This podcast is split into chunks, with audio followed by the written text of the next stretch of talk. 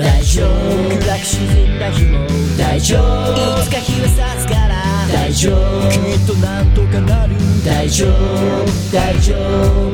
大丈夫。辛く落ち込んだ日も大丈夫。いつか思い出になる大丈夫。君にならできる大丈夫。大丈夫。この番組は全ての人生が宝物をテーマにゲストの生き方人生から明日に生きるヒントを得るポッドキャスト番組です仕事うまくいかなくて。はいどうも。ワンライフポッドキャストナビゲーターのミッチーです。こんばんは。さあ今日から新しいゲストをお迎えしての3週配信になるんですけども、えー、今日はですね、えー、ゲストの方には本編のみ、えー収録させていただきまして、えーオープニングとエンディングは私、ミッチー一人がお届けするんですけども、えー今日からのゲストはですね、ちょっとね、特別な方に来ていただいたんです。えーというのも、えー僕、まあ、僕がクリーニング屋さんっていうのは、えーまあ、長く聞いてくださってる方はご存知かと思うんですけども、えーそのクリーニング屋さんの同業者の方をですね、えー今回初めて、えーゲストにお招きいたしました。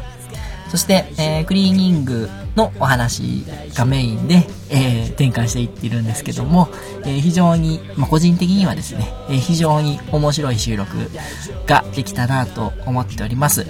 はい。なんで、えー聞いてくださってる方にも、多分楽しめる内容になってるんじゃないかなと思うんですけども、えー、ぜひ本編の方聞いていただけたらと思います。えー、で、えー今回ゲスト本編の方でですね、えー収録させていただいたのは、以前、えーこの番組にもゲスト出演していただきました、えーレトロ喫茶ワンプラスワンさんをお借りして、えー収録しましたので、若干あの、BGM ですとか、えー周りのワイワイガヤガヤした音等が入ってると思うんで、えー聞きづらい部分もあるかとは思うんですけども、えーその辺はちょっとご容赦いただきまして、えー聞いていただけたらと思います。はい。じゃあ早速本編の方聞いてください。それでは本日も参りましょう。9月15日配信第206回ワンライフポッドキャスト。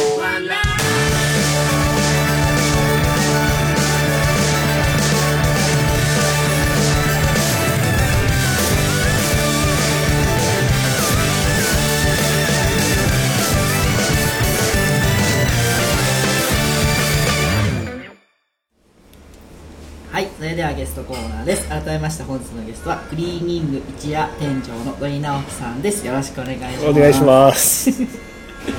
緊張するな。緊張しますか？緊張する。あの全然緊張しないで。え大丈夫なんです。緊張するわ。大丈夫なんかな。まあ、僕なラジオとかあんまり経験がうんないね。まあ一回だけ昔ね出たことありますけど。まあその時も結構カミカミで。うん。ポッドキャストって知ってました？ポッドキャストは聞いたことはあるけどはい。あんまり考えたことないね思いますか？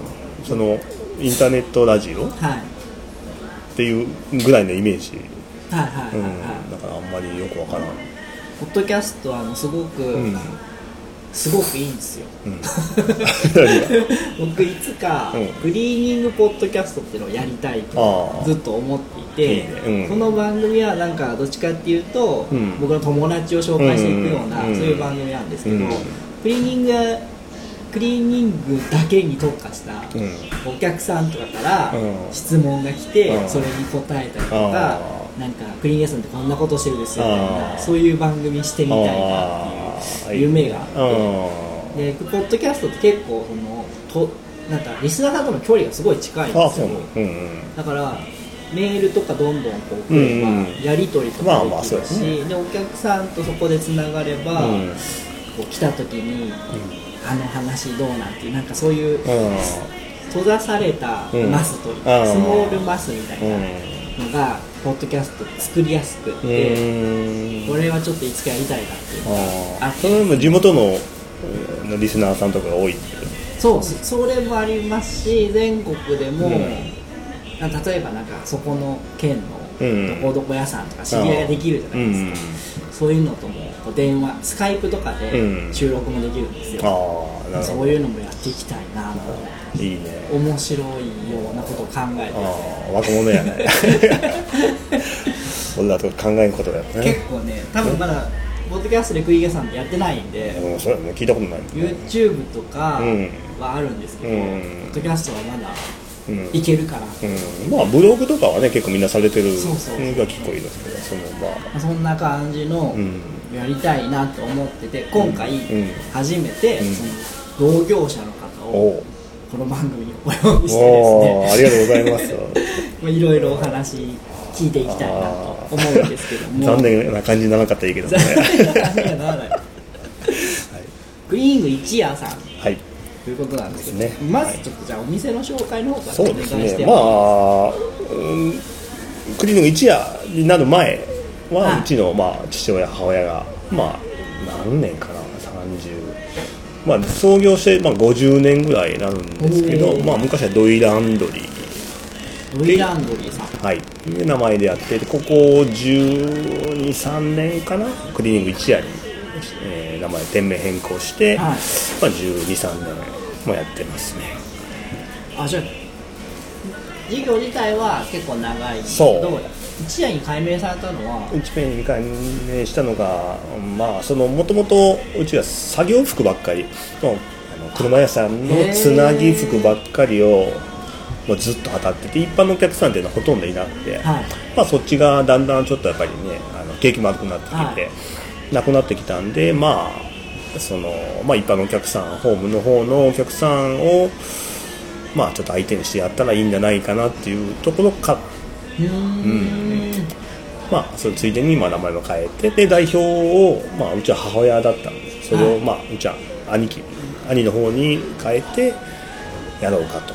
で一緒にしようかという感じへえじゃあお兄さんでが代表。ですねがそう社長。だけどまあもともともともと今今は建築なんやけど、はい。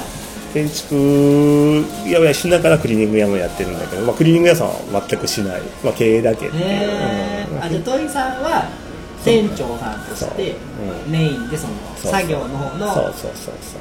現場を取り仕切る。そうそうそう。まあ部門クリーニング部門じゃないけどね、はいまあ、そっちの方で、まあ、いろいろ相談しながら、まあ、こういう方向で行こうかと考えながら、まあ、2人相談しながら、へえそううんいうやってる形感じなんですね今お店は4今4店舗。されてるんですうんそう。そこは、えっと、本店でうん。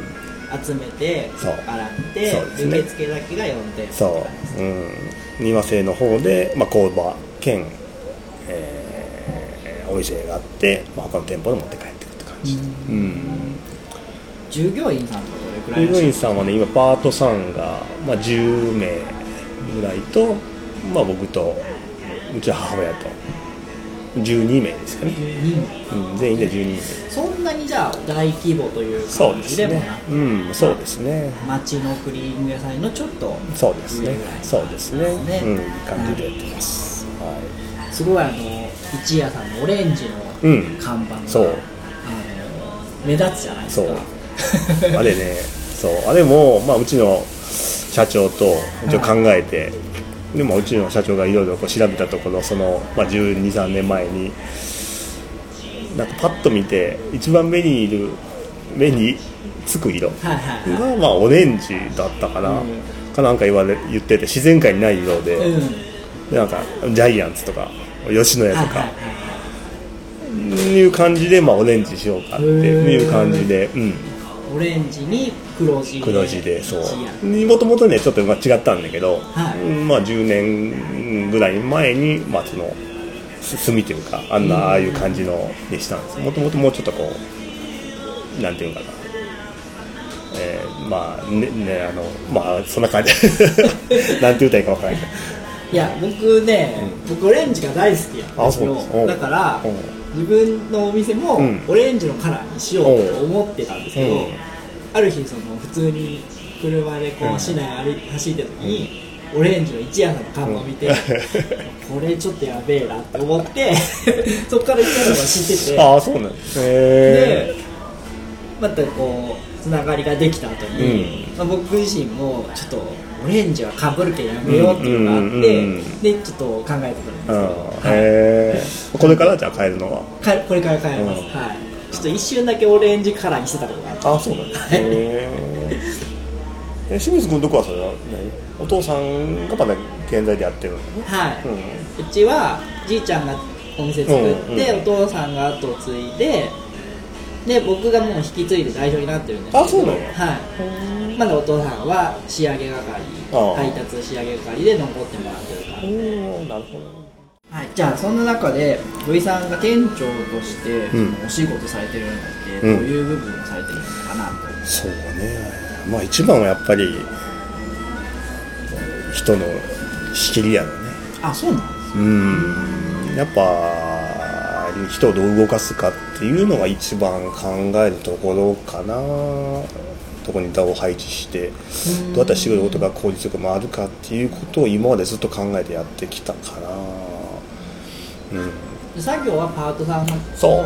うん、まあ僕の基本的な考え、まあ、今はね昔はあれやったんだけど自分の考え方としてはやっぱこうトップの人はあんまり動くべきではない、仕事を取ってきたり人を仕切るのが、まあ、トップの仕事だと思っているんで、まあ、作業自体は、まあ、もうパートさんに全て教えてやってるやってもらってるって感じですかね。で今僕がやってるのは基本的には、まあまあ、溶剤管理とか、はい。まあ、染み抜きドライな洗い方とか、まあ、染み抜きがほぼメイン、うん、もうアイロンとか、まあ、仕上げとかっていうのはほとんどしてないかな、まあ、デラックスとかあの辺だけ、はいはいはい。うん、ちょっと溶剤管理っていう言葉がさらっと出たんですけど、軽くこう説明してもらってもいいですか、とね、まあ、クリーニング屋さん、まあ、普通に、えーまあ、スーツとか出すと、まあ、基本的にはドライクリーニングになるんですけど、はい。まあ、そのドライクリーニングというのはあのドライ溶剤溶剤を、まあ、循環さしながら汚れをフィルターに汚れフィルターを通して汚れを、えー取りながらずっとその溶剤を使って洗ってるって感じなんですけど、まあ、ずっと使うんで当然汚れてきたりね、まあ、水分を含ん汗とか、えーまあ、大気中の水分含んだできた水分がその溶剤の中入ってくると溶剤がまあ傷んできて。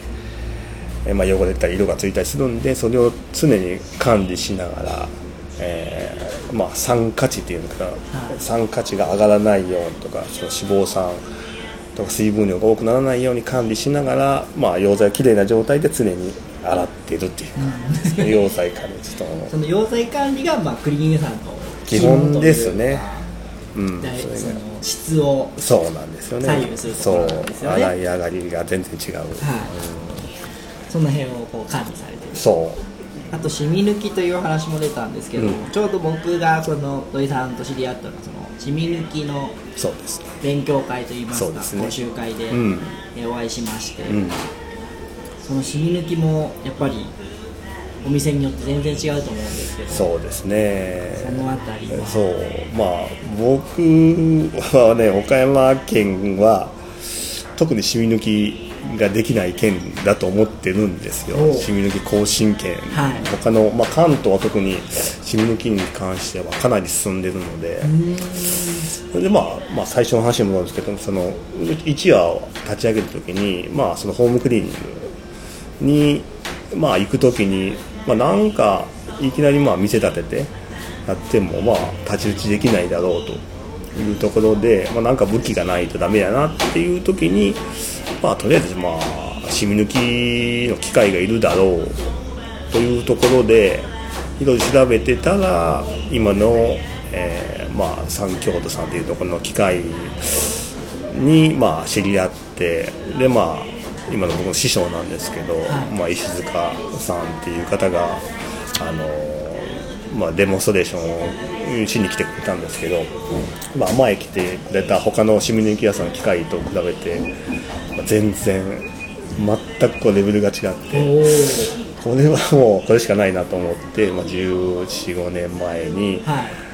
えーまあ、その機械を買って、まあ、その機械を買ったけど、まあ、使えないとダメなんで、はい。でまあ、それで、まあ、ちょっとどっかないですか言って神奈川県の川崎市のに一つだけ、まあ、行けるとこがあるよと、はい。うん、言って、まあ、でもいっぱいないなって言われたんだけど、はい。い、やもうどうしても無理やり入れてくれと。で無理やり入れてもらって。神奈川まで勉強しに勉強しに行ってたんです。そう。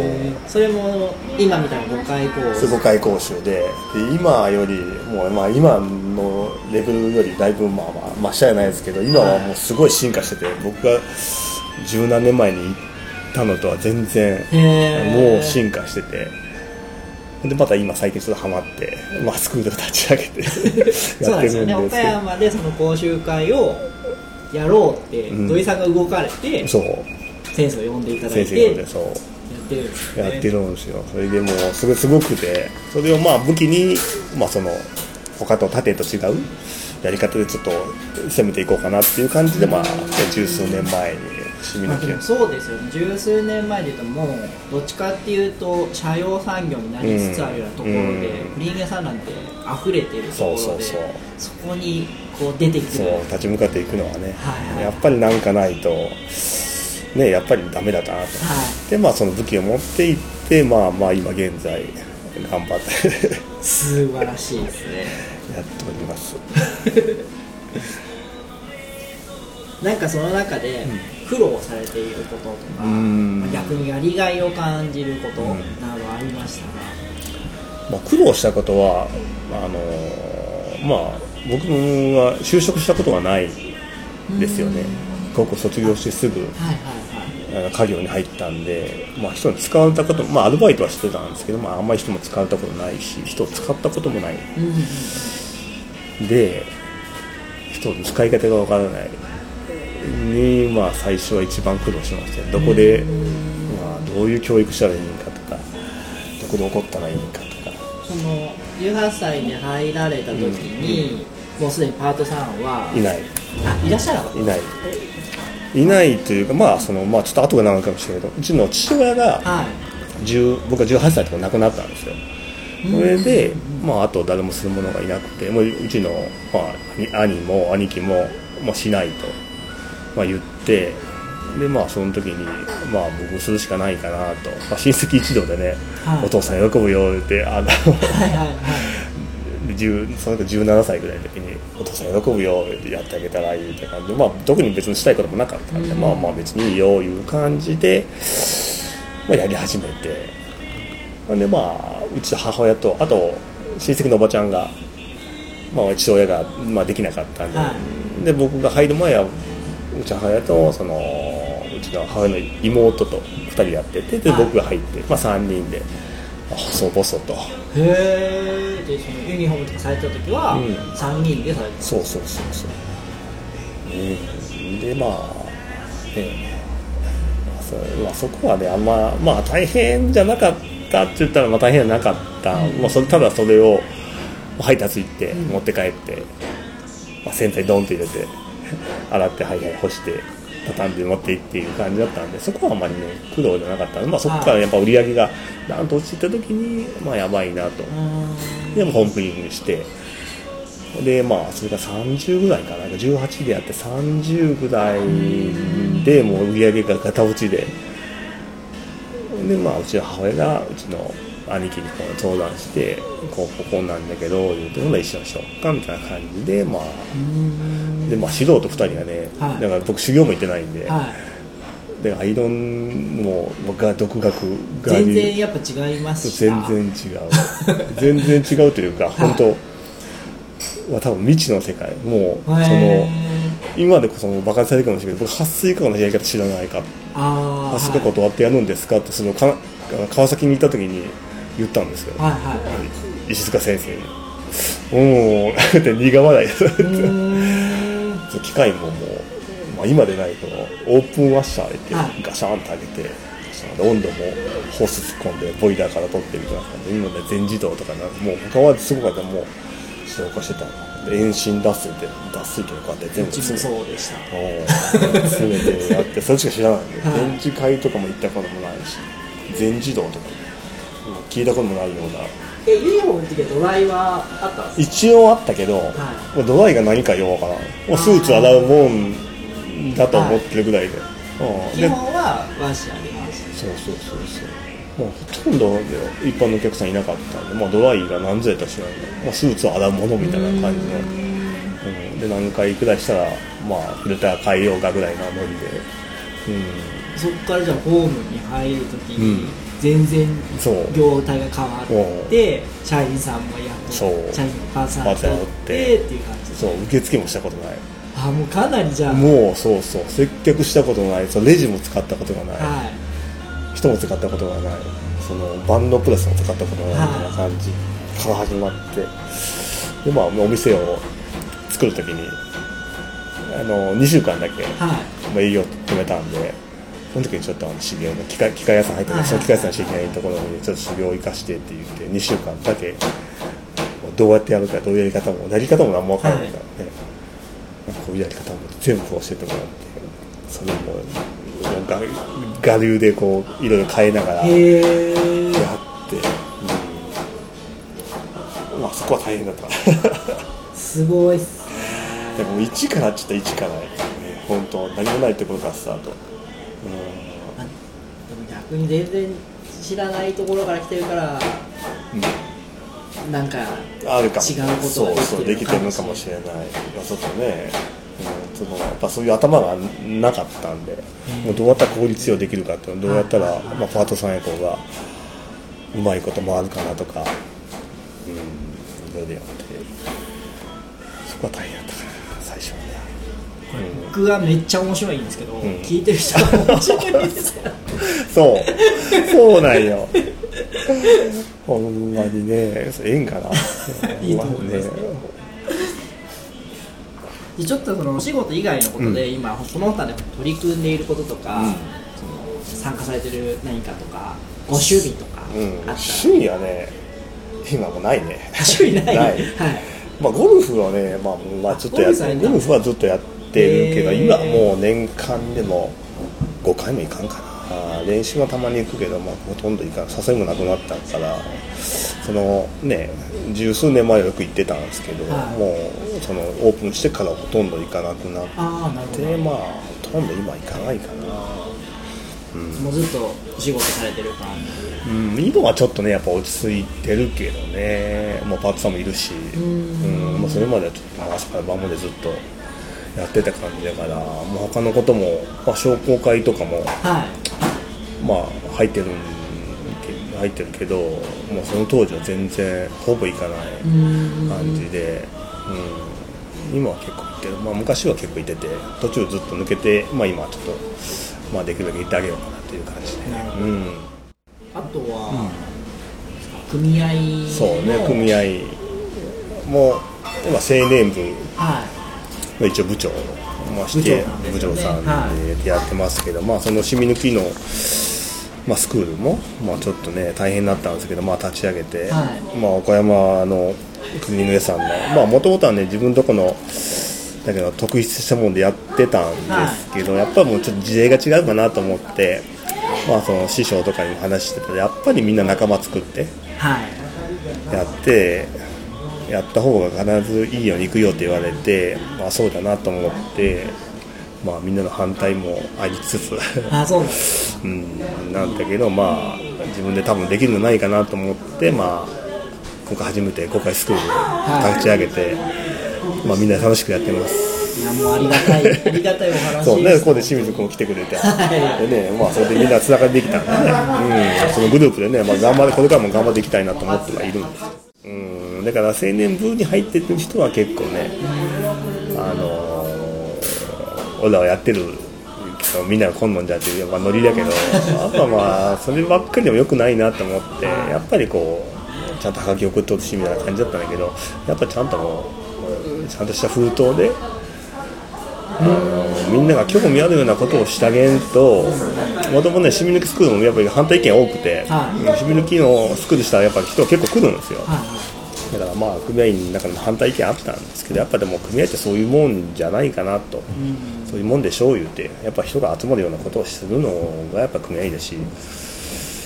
だからまあそれはちょっとやるべきでしょう言って、まあ、単発でね、あのー先生呼んではい。やったらやっぱり人が来るんで,、でその先生からまあ岡山もう3回か3回くらいやったかな単発で、でもスクール立ち上げたらで頑張ってやってみんやって言われて「まあ、分かりました」言って、まあ、みんな相談しながらね、はい。青年部の最初はまあ。とそのお祭りの話は大丈夫ですか？祭り？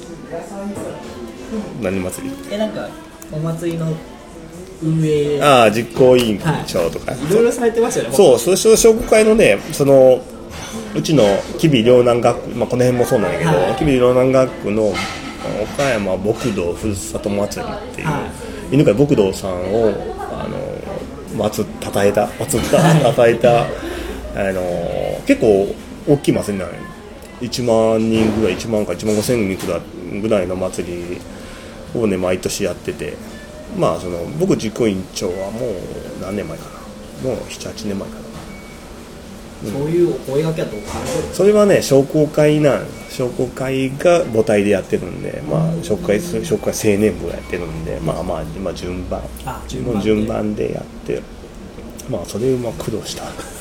それも苦労したけどまあそれはね本当にやりがいがあった、うん祭り自体をね、はい。かなり僕と僕同級生がいるんだけど、はい。僕の一個同級生が1個前の実行委員長でで僕が副実行委員長やっててまあこういろいろねステージまあとにかくこう櫓しかなかった櫓で、まあ、みんながこう踊ってみたいなその周りに屋台がずっとあってみたいな感じの、まあ、何十年もやっててでそれで僕の1個前の同級生が「ちょステージを作りたいんだ」って言って「うんいいなあ」で、まあ、ステージ作ろうってステージを作っていろいろこういろいろありながら。でステージとまあ櫓があって、まあいろいろこうしながら今も櫓と僕が取ったんですけど、まあステージがステージがもったいないんでお金かけてるんですね、で踊り方もこうどうやって踊るんだとかねいろいろ櫓がないからで櫓はちょっとこうね盆踊りで踊るのになんかどうやって踊るんだとかなるほど。ステージだったら踊り方が。そうでそう。で太鼓はどうするんだとかねいろいろこう太鼓のねあのー会長がいるんですよ。それともね僕喧嘩しながらね。はい結構あれですね。じゃあなんかこうしたいっていう思いがあって、う。んそうそれに向かってこうガンガン行く。周りと喧嘩しながらそうやってそうそう。そういくような感だから自分がね基本的に間違ってねえと思っていくタイプだから。いやだから間違ってやったら言ってっていう。あー。うん僕言ってて。で、まあ、組合とかもそうなん組合も、まあ、紹介もそうなんだけど直接言ってきてって言うの。はいはいはいはい。事務局を通してこうとかあるから。いや文句はそうそうそう直接言ってきてってそれ納得したら別に変えるからってい。つも言うの別にあの押し付けるの僕はこう思うんだと。で意見のものは反対意見言ってと、はい。でそれ納得したら変えるから言ってるけどほんならこう構成とかこうねこう段階踏んでくるからいやちょっと待ってと。いや直接言ってくれと。何でも。いつも言うんですけど、まあ、あんまり直接言ってくる人はいないあーそうですね。反対意見ってなかなか言いにくいです。そう。まあ僕が面倒くせえやつなんでしょうからね、まあ、言いにくいんであれだろうけど、うん、それでまあじゃあ僕はこうだけ、なん。でそれまあ松会長とも喧嘩してで結局話納得してくれて。今はね結構いい祭りになってると思いますよ、うん、かなり、うん、でいろんな中学生とかね。野球部とか、まあ、陸上部とか、うん、そのダンスダンスってことはねいろいろやってくれて。きあの中国学園のバンドとかねあと太鼓も叩いてくれたりとかいろんな人がステージにこう出演してくれてインラインインラインスケートさんも出てくれたりね、うん、いろいろ出演かけて今の形が出来上がってる。から結構じゃあ地域の方とのつながりも、うん。そこら辺で。うん。そう。かなりかなりある。な若い人からなんか年寄り年中まで結構知ってるよ。へえ、結構知ってる。はい、ありがとうございます、じゃあちょっと今回最後の質問になるんですけども、クリーン業に限らず、うん。その仕事をする上で一番大事なことって何だと思いますか、うん、難しいね。難しいな難しい質問やね。まあ僕はね僕が思ってるのは、はい。まあ何でもそうなんだけど、まあ、継続すること続けることが一番大事じゃないかな難しいかなと僕はずっと思ってるんですよ、はまあ、継続は力なりなんですけど、まあ、何でも大体やめるでしょ。いはい。ね。だからまあ継続することをすごい意識してやってますね仕事するうんことが僕のねその、まあ、座右の銘じゃないですけど、はい。僕が、まあ、座右の銘好きな言葉で思ってたんですよ。そしたらうちの師匠がは継続は力なりっていつも言うんですよ、まあ、座右の師匠が座右の銘なんかどうか知らないですけどちょっとそれを聞いた時に、はい。あ僕はちょっとちょっと感動したというかねあの僕はついていこう、まあ、ついていってるんですけど、うん。あ同じ言葉が好きなんだなと思って僕はそれを意識してやってきたんで、うん、それはちょっとまああ良かったなと思ってやってますね。だからシミ抜きとかも、まあ、継続してやって頑張ったかな、まあ、他のこともいろいろ継続した方がいいかなと思ってやってます。ね。うん。その辺のフィーリングがそうショーと合うっていうのがあったのかかなうん。そうね、うん。いや継続は難しいで難しい。すよね難しい。難しい。何でもやっぱやめるよね。はい。だから難しいからこそやっぱり続けることに意義があるかなと僕は思ってやってますね。うんありがとうございます。ありがとうございます。じゃあ次週、えーまた引き続きよろしくお願いします。よろしくお願いします。はいありがとうございます。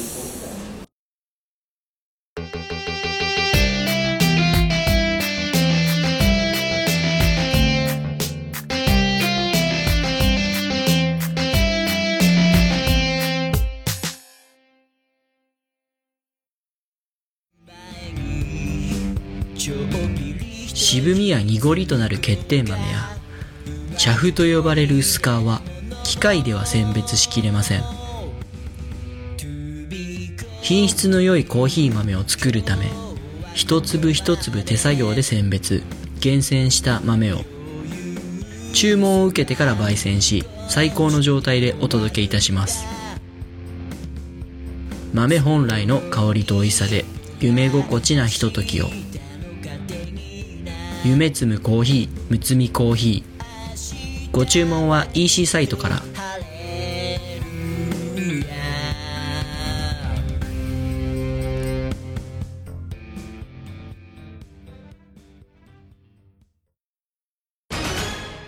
問題です。紀元前の木に土と書いて何と読むでしょう。第2問。あるなしのなしに風。と書いて何と読むでしょう。第3問。中心蔵の蔵に粋な人の粋と書いて何と読むでしょう。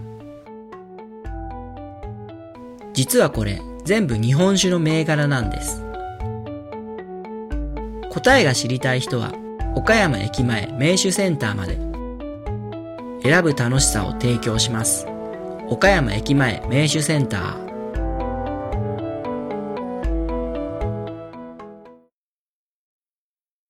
おー溢れそうなこの想いを君の胸へと届けはい、エンディングです。お疲れ様でした。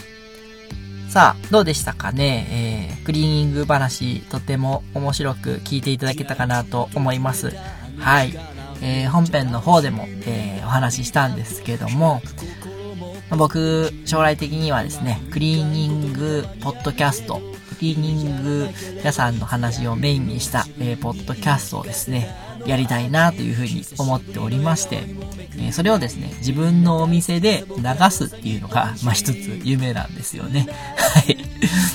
えーそれでお客さんにも、えーお客さんにも聞いていただいて、えーメールとか質問とか投げていただいて、えーまあ、一つのね、宣伝ツールといいますか、えー発信、情報発信ツールとして、えー使っていけたらいいなというふうには思ってるんですけども、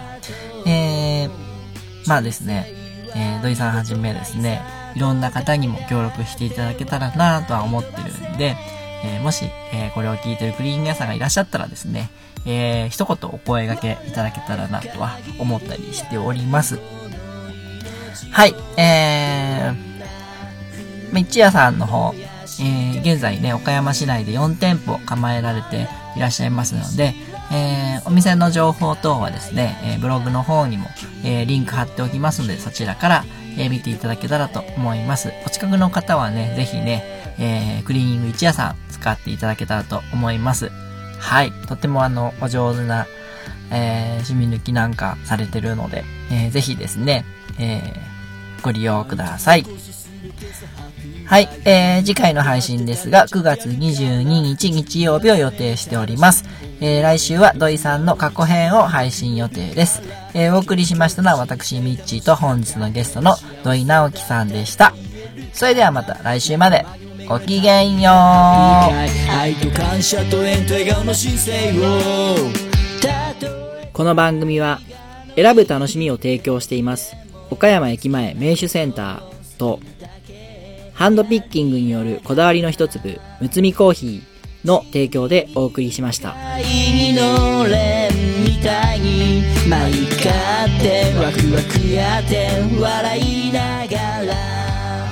笑顔咲かす人生を感動したら